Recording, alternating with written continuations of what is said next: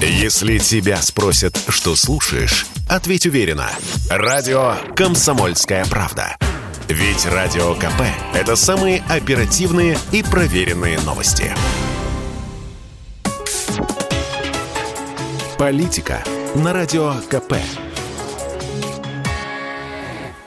Владимир Варсобин для радио «Комсомольской правды».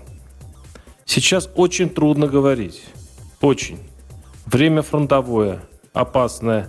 Но если вы слышите мой голос, если вы пока слышите голоса, в которых нет ни ненависти, ни ликования, а только трезвый расчет, значит, есть надежда.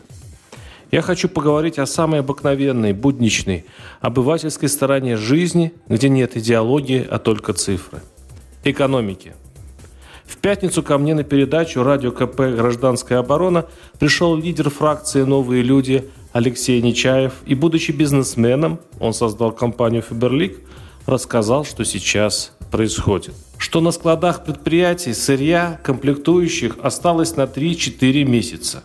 Что, цитирую, сейчас все эти связи – разорваны, так как в России очень многое завязано на коллективный Запад. Европу, Японию, Южную Корею и Штаты.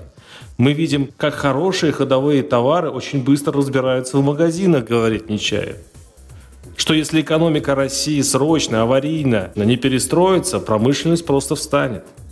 Нечаев заявил, что рост цен, который сейчас идет, государство даже нет смысла сдерживать. Снова его цитирую. Один производитель мне говорит, мы будем вынуждены поднимать цены. Я говорю, зачем? Вы же можете рынок захватить. Они говорят, а зачем нам рынок? У нас товары кончатся через три месяца. Если мы цены поднимем, нам хотя бы хватит месяцев на пять. Мы за это время новый сделаем. В этом смысле стратегия подъема цен – это возможность тебе привести новое сырье и комплектующие, чтобы произвести новую партию товара, который ты потом продашь. То есть поднимать цены будут все, кто хоть что-то производит. И меня поразило не то, что рассказал Нечаев, а какой отклик этот эфир вызвал у моих подписчиков на моем YouTube-канале. Они стали писать мне, на моем заводе сырья осталось месяц, другой, а в моем просто перестали отгружать бумагу, чтобы сориентироваться в этом сумасшедшем доме. Третий, а мое предприятие встало, половина комплектующих с Европы. Что делать?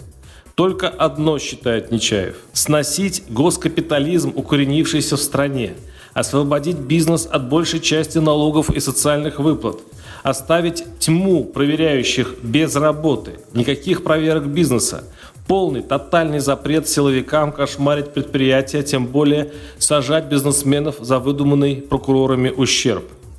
Если останется старая модель импорт в обмен на нашу нефть, будет очень трудно – Повторюсь, говорит Нечаев, люди, которые пересоберут эти цепочки добавленной стоимости, цепочки поставок, настоящие герои России. Это сотни тысяч людей, производственников, химиков, ученых, но этот вызов надо принять. Да, уходит Скания, но может ли КАМАЗ или ГАЗ занять эту долю рынка? Тебе его не дарят. Если ты сейчас не сможешь обеспечить комплектующие, не сможешь наладить выпуск своих автомобилей, ты этот рынок не займешь. И сам рынок сжимается от давления. Сейчас все на кону. И я бы не размазывал такие розовые сопли надежды, говорит экономист, что мы всех победим. Потому что легко быть экономистом, если ты ничего не производил никогда в России. А я же, говорил Нечаев, 20 лет это делал. Да, сейчас момент истины.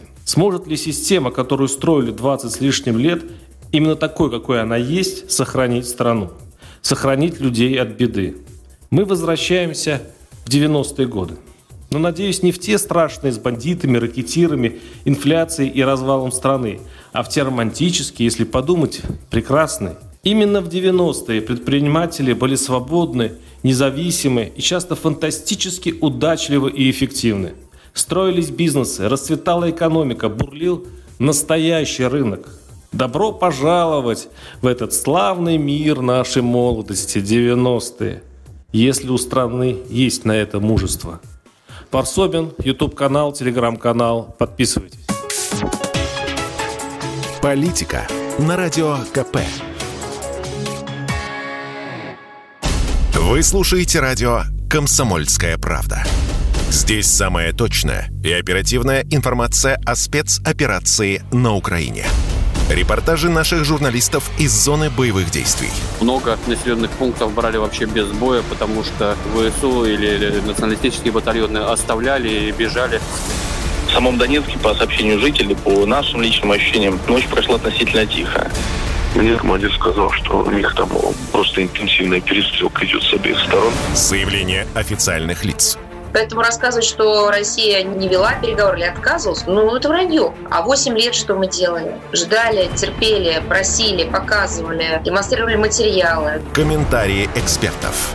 Ошибки совершила киевская власть, потому что на ее территории происходил конфликт. Срочные новости о ситуации вокруг Украины слушайте 24 часа в сутки на радио «Комсомольская правда». Никаких фейков, только проверенная информация.